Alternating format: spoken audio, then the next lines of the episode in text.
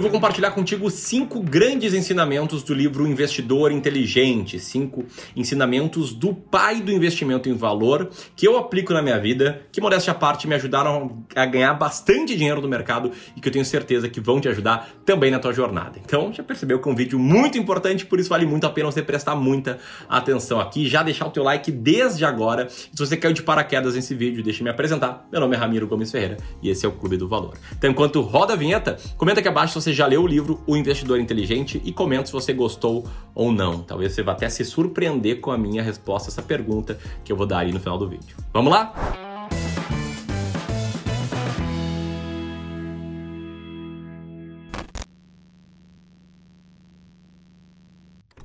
Bom, primeiro deixa eu fazer uma rápida contextualização sobre o autor do livro, o Benjamin Graham. Deixa eu te explicar o seguinte, tá? Se existisse uma espécie de álbum de figurinhas dos grandes investidores da história, pode ter certeza que a figurinha do Benjamin Graham seria aquelas douradas, aquelas brilhantes, aquelas raríssimas. Porque o Benjamin Graham foi o pai da análise de investimentos, foi o pai do investimento em valor, foi chefe, professor e mentor do Warren Buffett. Enfim, ele é o, talvez o cara mais importante aí da história da indústria de investimentos em ações. E eu quero começar aqui falando algo que talvez possa te surpreender, tá? Que o nome de nascença dele não era Benjamin Graham, e sim Benjamin Grossbaum. O Benjamin Grossbaum e posteriormente Graham teve que se mudar para Nova York quando ele tinha apenas um ano de idade e logo depois, durante a Primeira Guerra Mundial, a sua família mudou o nome de Grossbaum para Graham para se proteger. Era uma época em que os alemães colocaram diversos nomes sob suspeita. Então, se isso aqui é novidade para você, senta o dedo aqui no like. Agora falando sobre a trajetória do Graham, a trajetória é bem bacana, tá? Ele se formou aí aos 20 anos de idade na Universidade de Colômbia, onde posteriormente ele foi professor por muito tempo. E como a situação da sua família era delicada, ele começou a trabalhar desde muito cedo quando ele foi atraído aí pela bolsa de valores, começou a trabalhar no mercado, mas não com algo de luxo, tá? Não com algo que você deve imaginar, massa, analisando ações, etc. Nada disso, tá? Ele começou trabalhando como encarregado de entregar documentos e cheques, fazer descrição e emissão de títulos que eram negociados, com um salário de 12 dólares por semana, que era considerado um salário baixo à época. Eu, inclusive, fiz o trabalho aqui de atualizar esse valor a dinheiro de hoje, percebi que 12 dólares é o equivalente a 324 dólares a dinheiro de hoje. Ele isso por semana, então na média o salário dele era de uns 1.300 dólares por mês. Bom, além de todo esse trabalho, meio similar ao de Office Boy, o Graham também era responsável por escrever a carta de mercado diária da empresa em que ele trabalhava. Sabe aquela carta ou aquela notícia falando de coisas do mercado para você ficar atento? Pois é, o Graham escrevia algo muito parecido com isso. Só que logo ele se mostrou uma pessoa brilhante e ele passou a fazer outras coisas no trabalho, mais especificamente ele passou a analisar a saúde financeira das empresas. E em 1926, com seu sócio, o Newman, ele criou a Graham Newman, que era sua empresa de investimentos. Dois anos depois de criar Graham Newman, ele começou a lecionar na escola de Columbia e foi professor e mentor do Warren Buffett, que escolheu a Universidade de Columbia para fazer ali uma, uma espécie de pós-graduação, justamente porque o Graham era um investidor, era um professor nessa escola e o Buffett era fãzaço dele. O Buffett tinha lido várias vezes um dos seus livros, que é o Security Analysis, que é o outro livro do Benjamin Graham, além do Investidor Inteligente. Aliás, falando sobre o Graham, se você quiser ver aqui um vídeo recente muito bacana que a gente publicou sobre ele, vou deixar o link aqui em cima, beleza? Mas dito tudo isso, vamos lá para cinco lições que eu tirei desse livro e que eu aplico na minha vida, nos meus investimentos que você pode aplicar. A primeira é muito boa, tá? A primeira lição é que investir e especular são duas coisas bem diferentes. Opa. Vamos lá, segundo Benjamin Graham, abre aspas, tá? Uma operação de investimentos é aquela que, por meio de análise, promete segurança e um retorno adequado ao capital. As operações que não vão de encontro dessas exigências, essas são operações especulativas. E a minha interpretação sobre essa frase é que é a seguinte, tá? O investidor precisa primeiro entender o que, que ele está fazendo, se ele vai investir numa ação, vai analisar uma ação de forma qualitativa, ele precisa entender que ele vai estar virando sócio dessa ação, que precisa entender o que, que essa empresa que está por trás da ação faz, precisa ter noção do que, que ele está fazendo, por que, que ele está comprando a ação, se ele vai seguir uma estratégia, uma estratégia quantitativa como as que a gente usa aqui no Clube do Valor, como a estratégia que eu uso no meu fundo de investimentos em ações, por exemplo, ele tem que entender claramente o que esperar dessa estratégia, qual o risco dela, qual o potencial de retorno, qual é a lógica por trás da estratégia. E o segundo ponto que eu interpreto dessa frase é que o investidor tem que ter expectativas alinhadas. Tá? Acho que é isso que ele fala quando ele cita um retorno adequado. E hoje o que a gente mais vê aí é promessa de riqueza rápida e fácil, tentando trazer expectativas desalinhadas para você, investidor. Sabe aquele negócio de 1% ao dia, juntar um milhão rápido, ganhar mil por cento rapidinho? Cara, isso não é possível com investimentos. É muito improvável, inclusive, você perca dinheiro se você tentar ganhar dinheiro rápido e fácil. Agora, se você tiver expectativas alinhadas, aí é outra história. É não à toa que aqui no Clube do Valor gente sigo muito essa lição. Eu só coloco dinheiro meu em ações, aquele dinheiro que eu vou pretender usar daqui a 5 anos ou mais, 10, 15, 20, 25 anos, e o mesmo vai para os nossos clientes. A gente foge dessas paradas de dinheiro rápido e fácil, tipo day trade, em que está comprovado que a maioria das pessoas perde dinheiro, porque quanto mais tempo as pessoas tentam fazer trade, mais dinheiro elas perdem. Mas vamos lá para a segunda lição aqui desse livro, que é uma lição igualmente importante. Embora eu ache ali a quarta e a quinta as melhores, essa segunda aqui é essencial você compreender.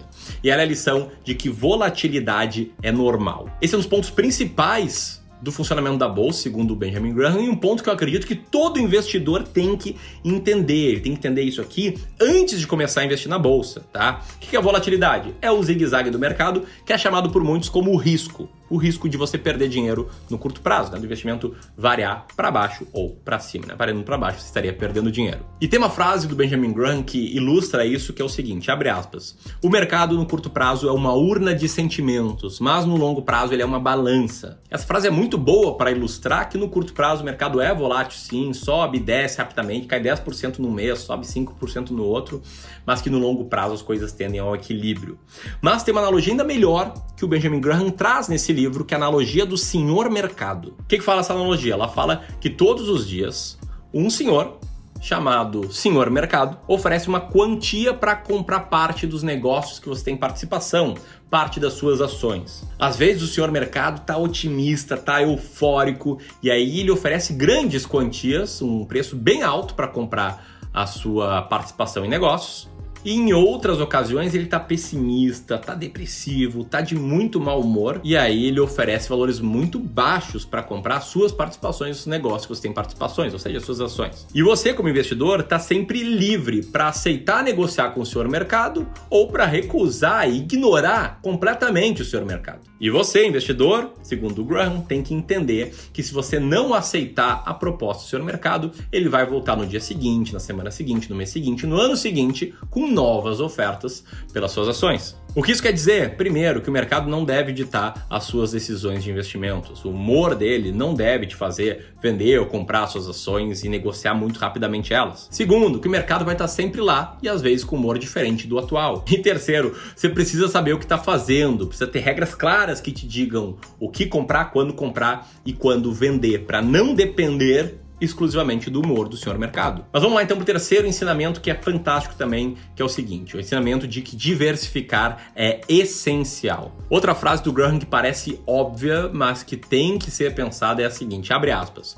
O valor presente de uma ação depende dos lucros e dividendos futuros, que são aspectos que nunca ninguém poderá saber com certeza. O que ele quer dizer com isso? Ele quer dizer que no limite o mercado de ações é imponderável. Não é porque você tem uma ação de qualidade que o futuro parece ser brilhante à frente que esse futuro vai necessariamente se concretizar. E aí, por conta disso, entra a importância, a necessidade da diversificação. Então, está no exemplo que eu sei que vai pegar muitos de vocês. Não é porque a VEG nunca deu prejuízo no passado e tem um futuro brilhante pela frente você deve comprar todo o seu patrimônio nela. Por mais que as expectativas sejam boas, não há garantias. Ainda mais falando de uma empresa um pouco mais cara, se o futuro não for tão brilhante quanto que está sendo previsto, você pode sim amargar anos de resultado pior. Por isso, não pense assim em qual ação eu vou investir, qual ação que eu vou comprar. Pense em carteiras de ações, carteiras com bastante ações. E se você me pergunte, eu acredito muito que o ideal para você diversificar a sua carteira é numa cesta de 20 diferentes ações, porque assim você, você diminui bastante o seu risco. E aí, comenta aí, quais ações você tem na carteira hoje?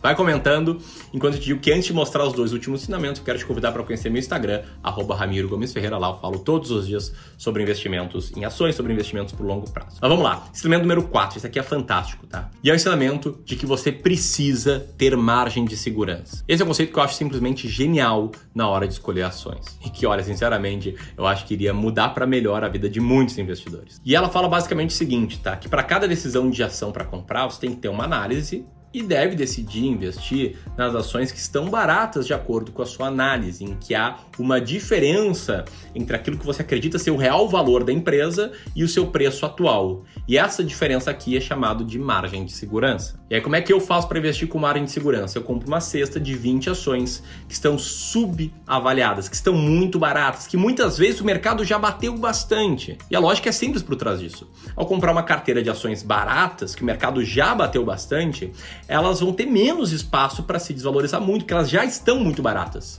Elas já geram um resultado operacional muito alto em relação ao preço que alguém tem que pagar para comprar essas ações. E aí entra a margem de segurança, tá? Nesse gráfico, nessa imagem que aparece na tela, eu tento comprar ações que ficam mais ou menos nessa zona aqui. Quando o mercado está, extrapola notícias ruins e momentos ruins para um futuro distante, mas que eu estou seguro, estou investindo com a segurança de que as ações que eu compro geram um bom lucro operacional. Mas isso é assunto para outros vídeos que eu posso explicar exatamente como é que eu faço para investir em ações. Se fizer sentido, deixe seu comentário. Tá? E antes da quinta e última lição, do quinto e último ensinamento, deixa eu falar o seguinte. É claro que eu gosto desse livro. Eu te perguntei lá no início, né? Será que você gosta ou não? Comenta aqui que eu vou te responder no final. E sim, eu gosto desse livro, mas eu não acho o melhor livro para o investidor iniciante. Porque ele foi escrito há muito tempo. A tradução eu não acho tão boa. Tem muita coisa que podem te gerar confusão, mas tem muita coisa boa. Né? Essas quatro lições que eu falei. E a quinta também. E qual a quinta lição? É investir em valor. Investir em ações baratas, desvalorizadas, em ações que sim geram resultado, mas que o mercado tem muita desconfiança sobre elas. É assim que eu faço para selecionar ações do meu fundo de investimento em ações, numa estratégia que segue todos os fundamentos do investimento em valor, que segue todos os ensinamentos que eu trouxe aqui nesse vídeo e que gerou um resultado muito bom historicamente, tanto com base em simulações quanto na vida real na carteira dos meus clientes. Enfim, esses são os ensinamentos. Se você gostou, compartilhe esse vídeo com mais e mais pessoas. Segue no Instagram e segue aqui acompanhando o Clube do Valor. Um grande abraço, até mais.